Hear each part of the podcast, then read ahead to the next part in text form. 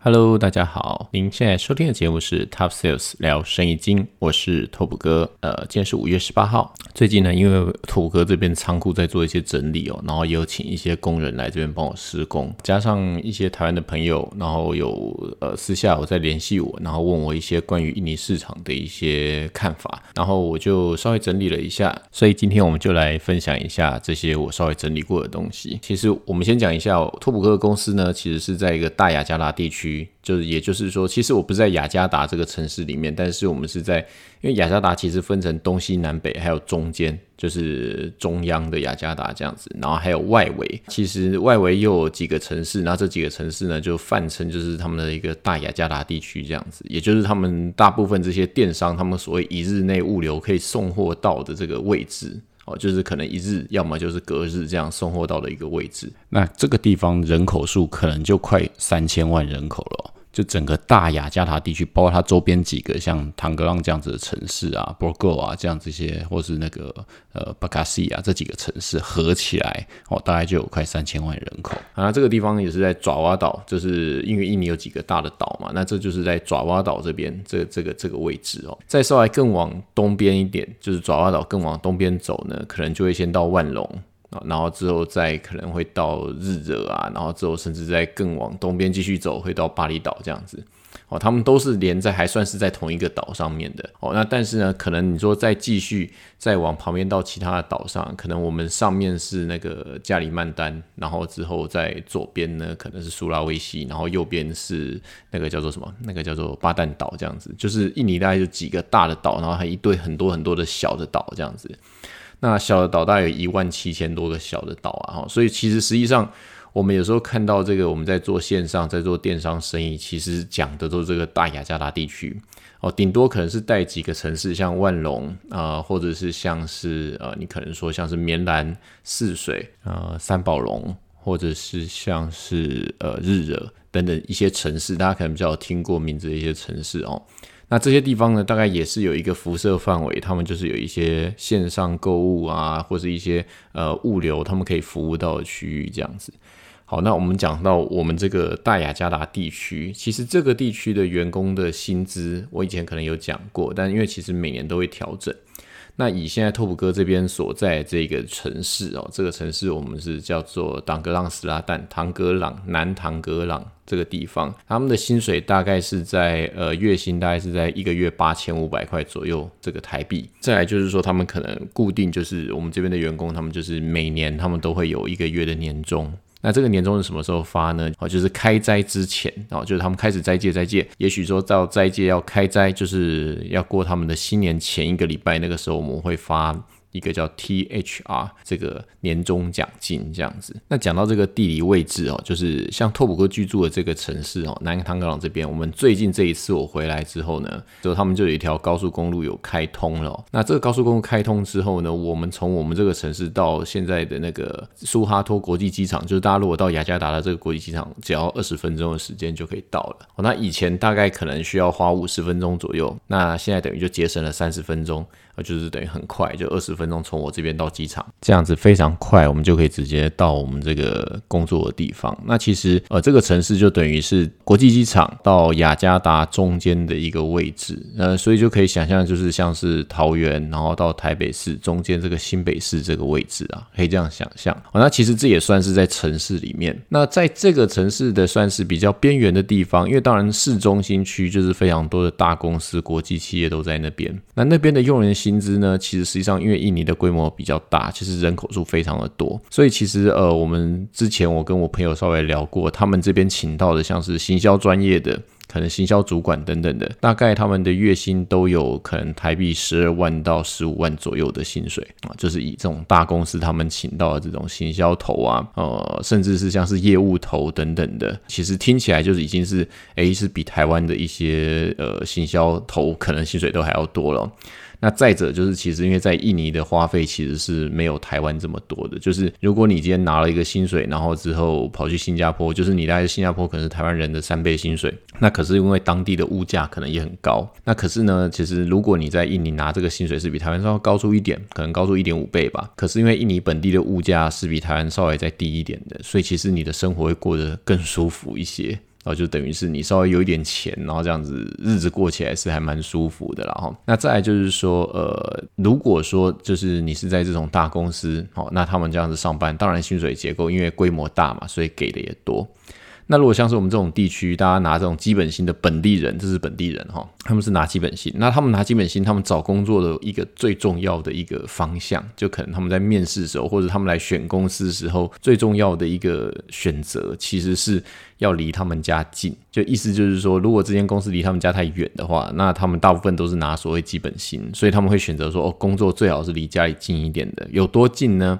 呃，其实就差不多，就是我们都是在同一个小区里面，就是我们的工厂，也许这个附近有一些小区，有些住宅区，那他们可能就是刚好就住在，就等于是邻居了哈。那所以像是我们之前廉价的时候，那因为平台就是有要求，就是我们可能多久要出货这样子。OK，那这我们就要求他们说好，那哪一天麻烦大家来。公司包货，帮忙一下，加班做一下，啊，就等于是附近吆喝一下，这就是邻居人在来，然后来上班，走过来，然后大家来包包货，包完之后半半天可能就再回家这样子，大家都住得很近哈，他们会这样选择，或者是他有些人本身是外地人，他们可能是原本住在比较不是这么靠近这个市中心的地方，也许是住在乡下。然后他们来城市上班，然后可是他们就选择在公司附近有便宜的房子可以租的这个地方，他们就住在这边哦。然后租金大概呢，假设是这样看起来，可能租金大概就是两千块左右，就是租一个附近的房子这样子哦。那可能就是一个套房，那他们住在这边，但是我说薪水大概就八千块嘛。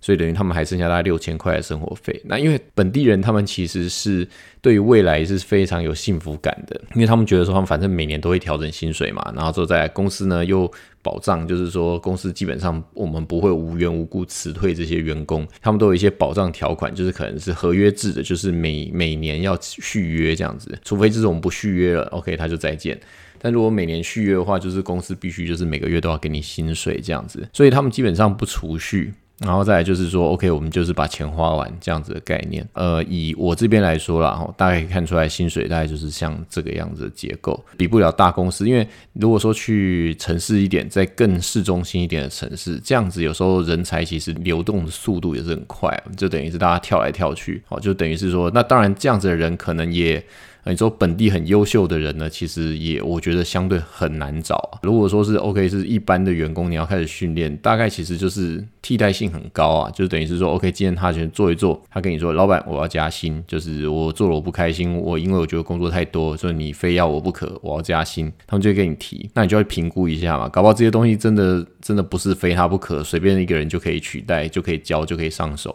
你就可以说哦，那不然你就再见吧，你就不要做，你就走吧。好了，就隔天呢，可能这个人他。他就会乖乖回来上班，然后仿佛忘了昨天他讲过说，哦，他生活很困难，他要加薪，或是工作很多，然后他必须要加薪这样子的事情。他们有点像是在测试。公司的这个底线，就是他到底还有没有办法去要到这个薪水。然后对于他们本地人来说啊，就是有时候我们东方人或者我们台湾人会觉得说，哦，面子比较薄，就不太好意思讲说，哎，这个话讲出来之后，哎，老板不同意之后，我还能不能继续在这边工作？这样子，其实他们不太担心，就是他们讲完之后有。就赚到啊！如果没有的话，OK，那就明天继续上班。就是很习惯，仿佛就是昨天讲的事情，就是大家都不记得，就是就是他讲完呃闹得不愉快，就是昨天的事情那种感觉，这很常有哦。那再来就是说，呃，刚刚讲到除了离家很近，就附近，然后再来就是说，最好工作压力不要太大。我就是他们，就是如果说哦问问他说，哎，你要不要当个业务啊？可以有业务奖金等等的，他们不太喜欢这样子的工作。哦，就是哎，要不要加班？不喜欢加班。哦，那你说要不要说哦？正常最好就是朝九晚五的上班。那如果说可以再定一点吃的喝的，这样他们会更开心。那你跟他们讲说，如果你做的更多，业绩做得更好，可以有一些 bonus 一些奖金，但是可能要考核你的业绩等等的，他们就不愿意，因为对他们来说这就是有压力。啊，有压力的事情他们不喜欢。再来就是他们不喜欢加班，就很奇怪。他们觉得说不需要赚那么多钱，这个可能我之前有讲过，就是对他们来说，就是他们觉得钱赚够了就好了。有一句很经典的话，就是呃，可能大家在台湾不可能会听到这样子的话，但是在东南亚，各位可以想一下，在印尼，他们一个月又只有赚。八千五百块台币左右的钱，很很穷了，对不对？可是他们会跟老板讲一句话，就是说，我们说，哎，要加班，这个今天要加班做这些事情。他们说，老板，我不能加班啊？为什么不能加班？他们理由是我没有时间花钱那就是代表说他们下班他们要去花钱哦。但是问题是，如果我们让他加班的话，他赚的那些钱他没有时间花。这个观念其实有时候也是让我想一下，嗯，就连。赚这么少钱的人都懂怎么样规划自己的钱跟怎么样生活，所以有时候我们会觉得说，我们为什么要继续继续一直这样不停的努力赚钱？哈，就是这些人他们还蛮幸福的，蛮会享受的。这是一个印尼人，他们一个在思想跟观念上跟我们台湾人有一个很大的差别。其实站在这样子的逻辑里面去想，他们很多做事的方式就不觉得奇怪，因为啊，其实他们常常会包括我讲的个人化的。或者是说跟公司要薪水这件事情啊，或者是说就是争取福利这件事情啊，时不时的就想要来试探一下公司。很多像我们这种工厂啊，可能它员工数多，那像我自己这个小公司，基本上员工数大概十个上下，就不多。那可是呢，因为我们母公司那边他们其实是工厂，那工厂那边可能生产线上我大概就可能就超过三百个人左右。对，那这样子规模化的的人，其实管理是啊，有几个比较特别的点，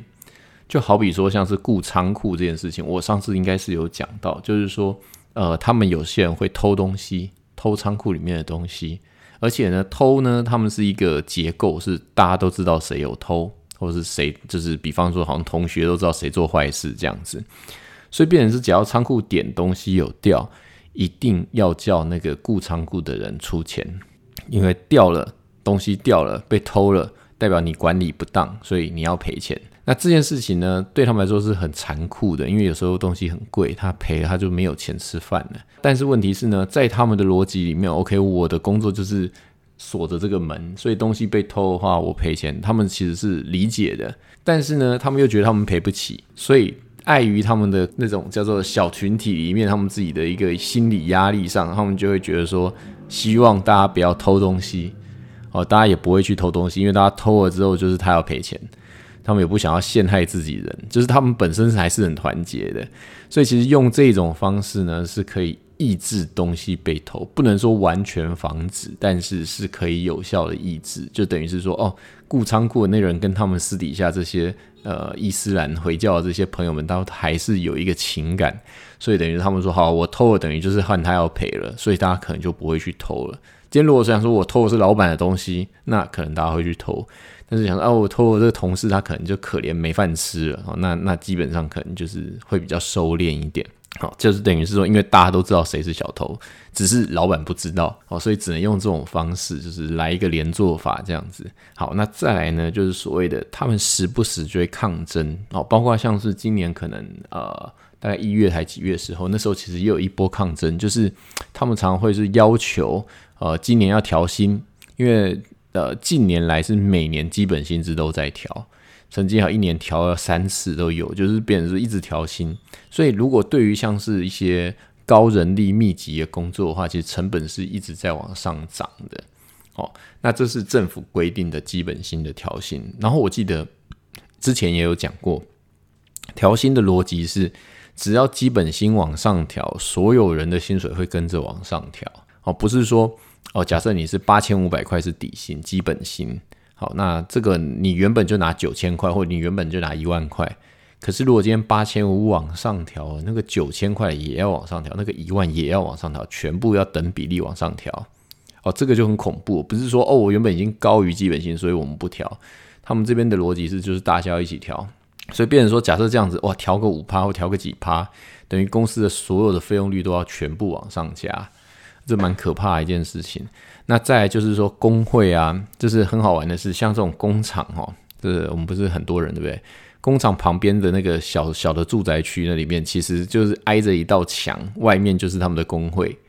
也就是等于是他们可能工厂的员工下下班了之后，隔壁那道墙旁边就是他们的工会，大家都聚在那边，然后工会可能就时不时就会讨论说，好，我们现在要来煽动这些工人哦来抗争哦，来准备就是说呃要争取加薪的这个机会。哦，别人薪水都很高，我们薪水很低哦，他们的压榨我们这样子，那可能他们就会开始闹事，闹事骑了几台机车在你门口那边晃啊晃，然后就是弄得很大声，一堆人要冲进工厂这样子的感觉。等下这时候呢，就等于是要跟他们工会代表来做协调，那协调的时候可能又会有法务代表。啊，法务代表就是你要付钱给这些本地的法务，让他们去跟他们协调这些所谓劳资关系的法律啊、解释啊等等的。再来就是可能就是好去按耐按耐这些工会，然后工会他们会再想办法去调停之类的。这些工会本身哈，他们其实就是这些法务代表，哦，等于就是说他们自己煽动了一些群众，就煽动了员工出来闹事。闹事完之后呢，公司就一定想办法要花钱去请人来这个消灾这样子。那这消灾团队基本上就是这个煽动团队，所以他们其实是一个一条龙的。甚至我还有听过，就是说有的就是把工厂的墙推倒了，那推倒之后，可能他们还要请那个军人来站岗，避免他们暴动，你知道吗？那军人呢，也是这些法务这些介绍，等于说哦，你要找军人是吧？那那个法务这边还会再介绍这个军人维维护治安的这个角色给你，哦，价格多少这样。等于这是一个产业链了哈，就是说他们专门依附在这个公司与劳工协商中间的一种一种组织这样子。你要协商的时候，必须要透过这个法务这边来协商。那甚至有暴动啊、维护治安的时候，也可以透过这个法务这边来帮你介绍军人等等的。哦，那这个就是蛮特别的一种印尼人的做生意的方式哦。同样的例子举例哈，像是可能我们工厂要收垃圾，有没有？那收垃圾呢？当然就是因为垃圾有时候废弃物非常的多。那这么多废弃物，我们在一个区域，我们就要付钱给那个清洁人员，就是有专门在收垃圾的这种清洁人员。那基本上你只要给钱给到位，他什么垃圾都可以帮你收走。大型的啊，什么呃一些铁啊，哈，巨型的垃圾，就是那种一般来说台湾可能你就要找清洁队来收的那种垃圾啊，废铁、废的一些耗材等等，很多啊，非常多。但你只要给钱，他们就可以帮你把这些东西全部都收掉。那如果你不给钱的话呢？就是他们就会把附近收来垃圾全部倒到你家门口，哦，就倒到你家附近，搞得就是很臭啊，很脏这样子啊。那这个东西就是，就基本上就是你付钱，他就把你的垃圾拿走。那拿去哪里？或许就是拿去别人没有付钱的那些人的家门口吧。哈，但是 anyway，就是你只要钱付了，他们就可以把东西拿走就对了。那那他们也会对你非常友善哦，不是说哦你不付钱所以就怎么样，因为毕竟你可能就是他的潜在客户嘛。哦他们在这个方面上，他们倒是还蛮聪明的，感觉起来还蛮会做这种生意的。那这也是。在印尼这边工作，会发现一个呃非常有趣的一个现象哦，反正就是会有这样子的人会出现，然后要钱这样子哦。城市的工厂是这样子，那如果说稍微再更往郊区一点走的工厂，因为像我们这种城市的工厂啊，虽然是工厂哦，就是有有工人等等的，但其实旁边有商场、有卖场，然后卖场里面有电影院，然后卖场楼下有超级市场，外面可能有量饭店。哦，那可能你要吃肯德基啊，可能要吃汉堡王或者披萨哈等等，附近都有这样子的商店哦，其实已经很热闹了。然后旁边有菜市场等等的，那甚至还有一些酒吧等等的这些，这些都已经有建设这样起来，那是相当于城市了哦，就等于是这个地方呢，对于印尼人来说，这就已经像是一个国外了哦，大城市就是国外。那你说在更乡下一点的地方，乡下是怎样呢？就是 工厂旁边都是田。然后他们有那个用用牛在耕田的那种，哦，不是用机器，是牛在耕田那种地方。这样子的工厂呢，呃，我朋友他们的工厂哦，他说最近最近的麦当劳要十公里以上的距离，就最近的素食店要开车十公里以上才有这家素食店。但是他们只有附近一些就是鸟不生蛋的这些小店啊，本地人他们可能本地人吃的一些小店，或者是一些非连锁型的。因为其实我们在城市里面看到的商店或便利商店，其实他们现在都有连锁型的这种便利商店。那或城市里面买东西，其实都有这种量贩店。那量贩店里面可能就是 OK，也有所谓的卖家电的，也有所谓的卖家居的，就是这种都有哦，就是生活杂货等等的。但是呢，其实在更偏乡，就是在更乡下地方，他们所有的这种是仰赖非连锁型的商店。也就是这种夫妻店，大家自己去城市里面批货出来，然后在这边卖的。我们有时候讲到，像我前面讲到说，做电子商务生意，就是集中在这个大城市这个区块，因为这人口数都还是一直在往这边聚集，也都还在成长的过程。那可是其实乡下地方啊，就是说我们可能买个便宜的东西，也许两百块、三百块的东西，线上购物哦，那免运费哦，他可能免运费帮你送到，补贴嘛，反正就是很便宜，然后送到隔天就到了。可是其实呢，如果你距离稍微拉远一点，然后它这个物流不是这么多，等于是即使是机车物流，它可能这个机车骑过去，可能也要个五十公里左右，那甚至可能要要一百公里左右的距离，那个非常的远啊，所以就是可能比较不会这样子去送货，啊，可能超过甚至超过一百公里都有可能哦，就等于就是说那个地方的物流费，他们说如果在那里哈心血来潮点一个披萨，那可能送过去的费用是那个披萨两倍或三倍的价格，对他送过去可能披萨也凉了。对，因为等于是他他机车送过去，他再骑回来嘛，对啊，那非常的划不来。好，那就是像这样子的地方呢，其实线下交易还是有它存在的必要。就等于是说，我们可能会想象，用我们在城市里面想，哇，运费已经这么便宜了，那这些条件等等，那这个 B to B 市场怎么做？其实 B to B 就专门在做这些所谓的呃乡下地方，就是城市以外的区块，甚至是外岛。哦，就有时候他们这个物流啊，等于要走船运，船运完之后再换机车，就是他们一个东西要送到外岛，它其实是非常的困难哦，就是换好几种不同交通工具把东西送到消费者手上。有些乡下地方是空运完了换机车，最后还要换牛车才能到那个人的手上，就是它有各种各样的这种物流最后一里路的路物流方式。这些地方呢，像我朋友他们工厂说，每周固定会有三段。三断什么意思呢？断水、断电、断网，就是说可能每周都会断水，每周都会断电、断网。那断电怎么办？断电通常我们这边其实我们这个工工厂区也时不时会有断电，所以我们通常工厂区都有自己的发电机。他们在讲说印尼为什么会有这个地层下陷的问题，其实是因为这些大型的购物商场很多其实都是建商他们自己在规划这个。是都市发展的时候放进去的这个购物商场，那购物商场其实大部分都是自己会有抽自己的地下水，所以其实我们有时候不是走这种水库自来水的这种模式，大家是直接抽地下水出来用的。哦，那地下水抽多了，就是开始就地层下陷嘛。哦，那大家各自都抽自己的地下水啊。好，再来就是说电的话呢，各自都有自己的小型发电机，就要像我们这个工厂这个大楼五层楼这个大楼。这个其实基本上呢，它里面也有我们自己也有自己的柴油发电机。那发电机是这样子的，发电机是用柴油在发电。可是因为印尼本地呢，你如果要买柴油，是需要跟特殊的，就是我们发电机要买的，我们我们不能直接开车去加油站买这样一桶一桶的柴油，它是不卖的哦，因为他们可能针对他们的汽车有一些补贴，所以等于是说你是开着车子来，他们就是卖油给你，加油站卖这个柴油给你是很便宜的。但是，如果你是自己要买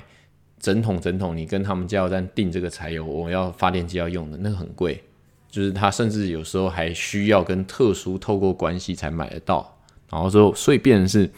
呃，像我们这种工厂类的，就是大家都会开个那个柴油车出去，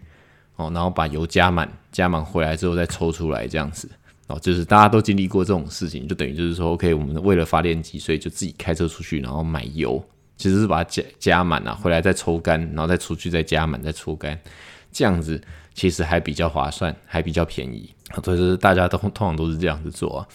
那等于说备好这个东西，避免就是断水断电啊。那最麻烦的断网，断网真的就就没救了，就是网络断了，基本上你要做什么线上购物啊，基本上就是很难的啦。哦，那等于是说城市里面大家有所谓线上购物、线上支付，这个可能还是依靠着这个网络的这个密集度。哦，但是其实有很大一部分乡下地区人，他们是没有这些设备可以去做这些事情的。那他们本地人呢，大部分也都是使用行动装置，然后手机上网。哦，然后等于是说，他们可能都不会用电脑，可是实际上他们很会用手机。这是因为建设的关系，跟他们人手一机，但是却没有人有电脑这件事情。所以，所以其实印尼这个地方呢，就是也有点跳跃性的成长啊。那我在看，就是包括像是我们这种。外外国品牌在本地，或者说本地品牌，我们自己要做电子商务这样子，其实走到最后一段，通常都是落地在本地，然后可能呢，我们找本地的工厂直接代工，然后或者说本地的东西直接做出来之后，用本地的方式电商卖给本地人，哦，就是呃，大家讲的所谓这种跨海、这种跨境电商的这种形式啊，呃，其实呃，最后最后还是会被本地的工厂给取代啊。就是印尼慢慢的这个工厂的这个设备跟投资等等也会慢慢拉上来。那你成立一家本地店，然后之后开始把东西慢慢卖给本地人，因为本地的生产的成本才有可能尽可能去符合本地人的消费水平啊。哦，就是呃，国外进来的东西，说真的，它那个呃时效性也好，或是像是嗯物流费或是税金等等的哦，甚至像是如果像是我们有朋友他们做纺织，就是做衣服的，其实进口，因为他们也保护你本地的这个呃做成衣的这个部分，所以他们其实外国进口他会锁你的这个扣塔，那锁住的扣塔等于说你今天你这一批货要卖卖的顺，你要再进货的时候就会断货。就会出现这个问题，所以就是最后呢，大家的共同的想法就是尽可能去寻求本地的工厂，直接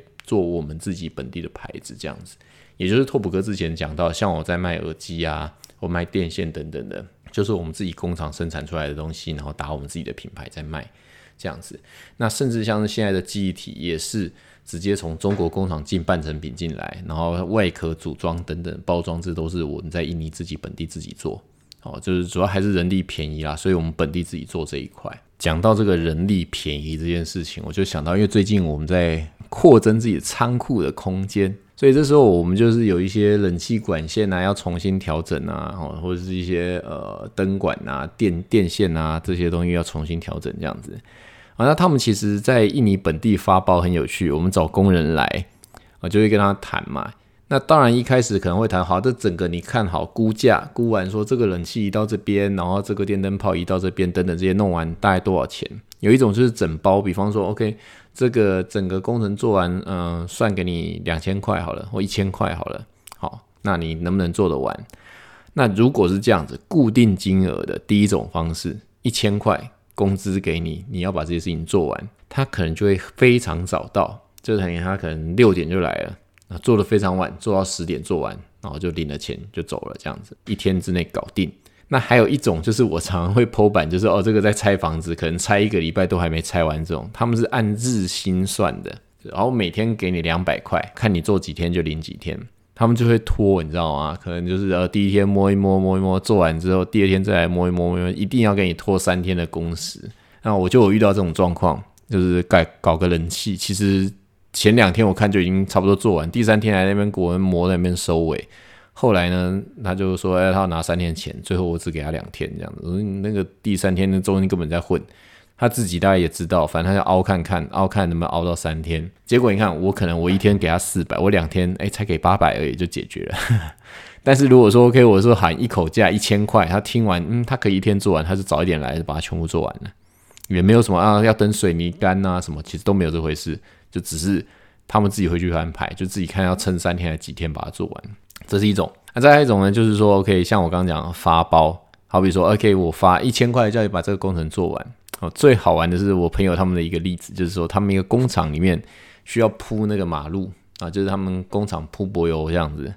然后就开始找人说要发包要铺柏油，因为铺柏油不是他可能就要有那个车子啊，然后有那个沥青等等那些东西弄过来要铺嘛。OK，然后就他就说他就给了一个预算，然后这个东西你把它把它搞定这样子。结果他说他当天他那时候在看他们施工的时候啊，连看他几天，他说嗯，他估计这个东西可能被转发六手，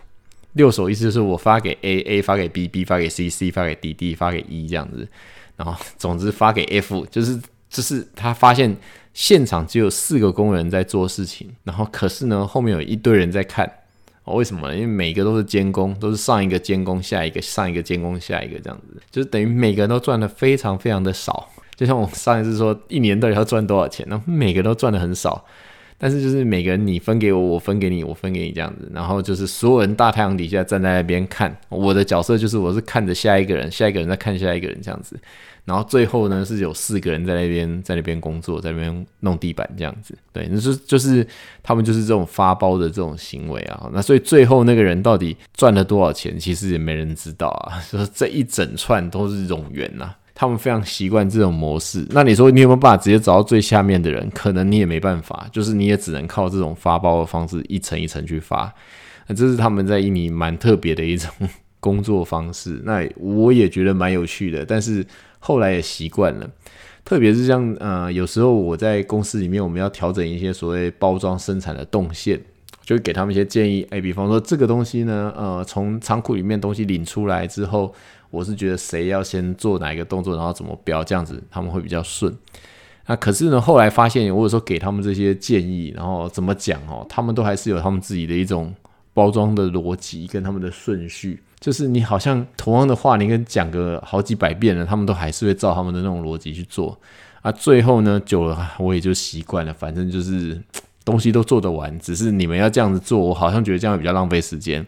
那没关系，如果没那么多东西可以做，那就让你们这样子做吧。假如说照我们后面这样子的规划，大概可能一天要出个快五百件的商品，那我就会有点担心他们这样会不会包不完。可能是我多虑了吧，因为就变是我觉得他们好像还是老神在在啊，就是故意给你一个很慢的速度，那你东西很多的时候就跟你挨一挨，但是他们好像还是包得完啊，这是我的感觉啊。那当然也是在测试，如果真的包不完的话，那也许就是再多请一个人力这样子嘛。反正其实请人的价格也不贵啦，哦，那我们就来讲讲说他们的花费。刚刚前面讲到了住宿，可能在八千五百块里面花掉他们两千块。那交通因为离家很近，所以其实基本上交通不用花太多钱。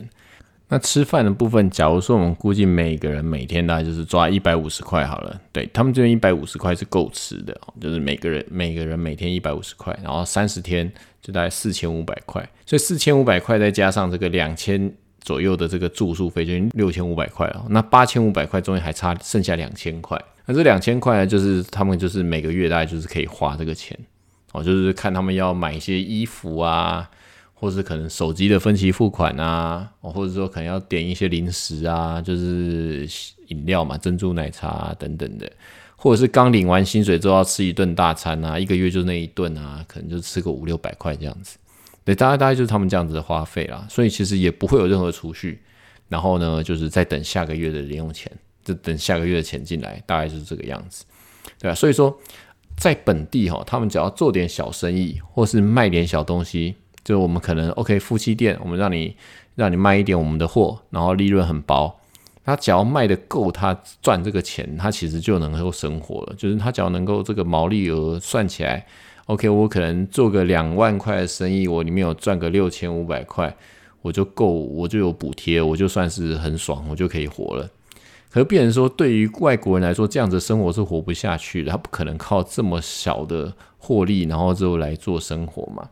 对啊，那那甚至是我们光住的地方，可能也花的就是比他们来的多。那在我们吃的东西，可能我们人家一一天可能三餐一百五十块，可是我们可能一餐可能就一百，呃，可能就两百块，就最最简单的一餐也就两百三百这样子了，对啊，就简单讲一个汉堡王华宝餐，可能就要一百五十块台币了，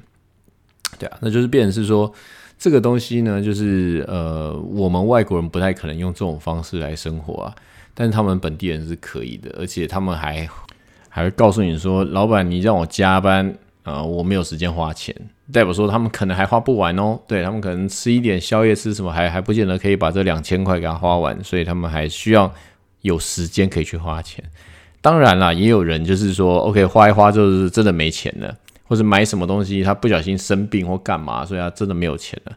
所以其实，在一般来说，这个印尼公司他们都一定会有员工跟公司借钱。那他通常借钱的条件就是说，你不能借超过一个月的薪水。就等于说，假设你一个月薪水是八千五百块，你不能跟公司借超过八千五百块。可以容许的就是你欠公司一个月薪水，你不停的工作去还你这个一个月的薪水，这样子啊是可以的。但是不能借超过，因为借超过他也还不了啊。就基本上他他他就是永远赖在这边，但是他也永远还不了，因为他根本没有储蓄，他也根本不会增加任何的收入。说哦，我分期付款去还钱给你。所以这也是为什么像本地一些呃快速消费品哦，食品也好哦，泡面啊，或是呃洗发精啊，哦日用品啊，日用化工等等这些东西。哦，那或者是线上在卖他们平常日常生活会用的一些小东西，这都有一个所谓的我觉得天花板价格。我之前为什么一直说这是天花板价格，就是因为他们就是没有多出来这些钱去买你这个，即便是他就是想买，他手上就是没有钱。就等于是说，你每让他多花两百块，等于说他那个两千块的池子里面就只剩一千八，所以等于就是说，他要去下定决心，他这个月要跟你买这个东西，就是挤压到他去买别的东西的这个空间哦。所以就是我们在设计这个商品的时候，可能要去思考到这件事情，就是说，假设我卖的是一个日用品，它可能就是每个月就是占他这两千块荷包里面的多少钱，我们要去把那个分量跟那个价格算出来。你把它榨干了呢，基本上它也没办法去捧场你的商品哦。但是呢，你你要是卖的太便宜，你自己也没赚钱，所以可能就要设计它那个荷包的点。那有时候大家就会变成是把那个分量缩小哦，就等于就是说，OK，我我一样可能是两百块，可能那个剂型就是非常非常的小，那等于就变成说我每个月就是有一段时间我用这个保养品，我皮肤特别好这样子。但是呢，就是它可能就只能用一次，剩下三个礼拜可能没办法这样子。就是你必须去算这件事情，就是有时候如果你设计的价格真的太高，就是 OK，我可能要三千块、四千块，那根本就已经超过他能负荷了啊。但是其实那是本地人啊，我刚刚前面讲这个东西，你就要看你的 TA。如果你设定的这个买东西的对象是本地人的话，所以你就要去思考他们的薪水这个两千块能花这件事情。但如果你设定的是这个稍微领薪水再高一点，像我刚刚讲到的这种。大公司的这种行销主管啊，可能就是十几万那种，那种其实你不用太去想，因为基本上印尼有钱人跟更有钱人虽然是很少数，但他们消费力是极惊人。哦，就是说，呃，奢侈奢华还可以再更奢华的这种做法，但变成是，毕竟我们可能开一个品相，不太可能用这样子的族群去养活我们一家公司啊，除非就是你是打非常非常小众的市场，哦，也是有。呃，比方说像高单价这种脚踏车或什么的，我知道这边有些有钱人，他们骑那脚踏车都是一台比一台贵的，甚至比你台湾骑的脚踏车都要贵出很多，对，都是有的。但是毕竟这个是比较窄的，就是你做的不是所谓印尼本地人占百分之八十五的这种人口的生意，你做的是这个金字塔顶端的这种人。啊，其实印尼一个很大的特色就是它只有 M 型化的两端，它绝对没有中间，要么就是很穷。要么就是有钱，有钱到就是说我分分钟就比你一一整个月赚的钱还要多的那一种，对，就是这两种人嘛，所以所以变成说你要找一个中间品牌、中间定位的东西，我就讲中间品牌、中间定位的东西，你要是卖的东西就是超过这个，他每个月那个我所谓两千块这个空间能花，基本上你也定不了位，就是等于说你就要么就是往下层的上端一点去靠。对，但是你就是没有那个所谓的缓冲区的中间那一段，因为上面是极有钱，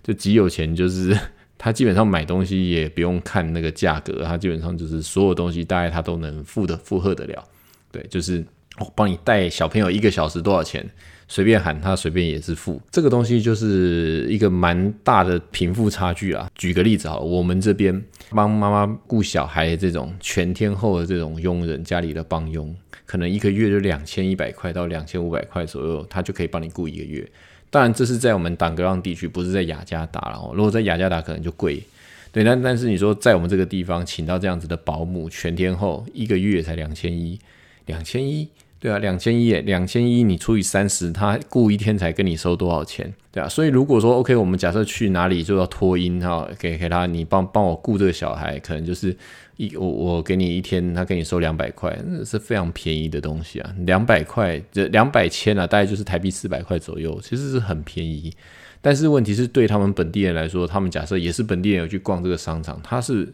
会觉得这是非常贵的价格。就是像我说的，其实就是这边就是极端两极化的，因为分析完之后，大部分这边他们做事情不喜欢让自己一直成长往上，大部分的人都很安逸。就是过得去就好了，我我不需要特别的突出，他们就是通常过着这样子的生活。那你要希望说，诶，我激励你，他们会觉得压力太大，不想赚那么多钱等等的。哦，那当然，如果留学受过国外教育的回来的这些精英分子，那当然是很不同。可是那个本身他们就是属不属于这个这个广大印尼本地人的这种市场。操作本地市场的时候，可能要去先有这样子的想法，甚至是我们一个外国品牌，我要进到印尼本地，像新拉面，可能台湾可能一包可能四十几块、五十块，这样一包的泡面。那可能在印尼本地呢，我们也是韩国制的辛拉面，可能一包在二十块左右。哦，那还有另外更便宜的，是一模一样包装，然后是辛拉面公司在中国代工的辛拉面，可能一包还不到二十块。哦，也在印尼本地卖，卖得非常好。因为一方面就是韩流嘛，在印尼也红。那再来就是因为印尼本地就是有这种韩国人的呃城镇，类似他们的韩国企业的一整个城镇里面都是韩国人。然后也有像是中国城，也有像日本城这样子的地方。哦，那这些东西会带动这个品相的销售。但即便如此，还是会有为了要符合本地尼人能够吃得起这个泡面，所以他们价格已经基于打到地板价。像是博朗咖啡在印尼有在卖，那他卖的价格甚至比台湾还便宜。那你就想嘛，这个东西我从台湾生产完之后，台湾有基本的管销费用，就算我台湾的费用全部不算，我就成本出给你，你总是还要走海关，总是还要走物流等等的，然后到本地，本地还要铺货。这些成本通加起来，然后卖的比台湾还便宜，你就想这个东西，我从台湾的工厂卖到台湾的商店的这个距离，跟我从台湾的工厂做出来卖到印尼商店里面的这个距离，既然是同样的价格，就可以想象这个市场有多硬，你知道吗？就是有多难操作，就是等于是咬牙撑呐。对，那你说有没有赚钱？也许这个品相他们现在是在打知名度，希望能够消费者接受。但是在你的广度没有到一定的程度之前，这个市场销售的可能性跟市场的能见度可能性几乎是非常难。它就是在卖场里面的一个舶来品区里面的小小的两个货架位上面的东西而已。对你说哦，所有卖场都看得到我的货是没错，可是它基本上就不是一个 off take 很多的品相。对，就是基本上大家都还是买买印尼人的东西，然后你说要忽然之间跑去买它，一定是因为你曾经喝过，或者是说哦，因为因为你要尝鲜，有太多品牌让你尝，你就是不会跑去买一个这个相对又比本地稍微贵一点，但是又没有贵很多，然后但是包装你说有很精致吗？就是台湾那个博朗咖啡，呃，看起来没有到非常精致，这种东西非常难打。我只是举例啊，其实这样子的案例非常非常的多。那像我们台湾人之前会在搜狗百货公司可能喝像什么伊藤园的那个日本进口茶，可能一罐就是四五十块、五六十块，甚至六七十块都有可能。可是同样的东西也是完完全全日本进口品，在印尼本地卖，大概也就是二十五块左右的价格，就是比他们本地二十块的茶稍微再贵一点点，但是就是二十五块。你能想象，就是这里的市场实在太大，所以他们要打进这里，其实某种程度都做了某一些牺牲。哦，但是就变成是也要看看，就是台湾这些公司呢，假设说，OK，我们希望能够打一个台湾品牌，可能有一个国际知名的台湾明星代言的某一个东西打进东南亚，那只是说这个东西究竟东南亚这边的人他愿付的成本是多少，对吧？你能想象他们买一杯罐装饮料愿付多少钱这样子的意思，对啊，我我我以罐装饮料来说啊，大概这边就是六千吨，就是台币大概十二块左右。大概五百 CC 左右的这种塑胶瓶的罐装饮料，所以今天你卖到二十五块，其实已经是两倍的价格，对。但是我们都知道，这个成本其实是赚不了钱的。但是实际上，对于本地人来说，已经是相对贵的东西了。对，那今天大概就是用这么多这个印尼本地的这些生活的一些事情，实际上发生的状况，然后也来分析一下，就是说本地人的购买习惯等等的啦。那就希望对大家有。多一点对印尼这边的认识，对，那有机会的话，我下次再跟大家分享其他的事情。好，那我们今天就到这里喽，谢谢大家，拜拜。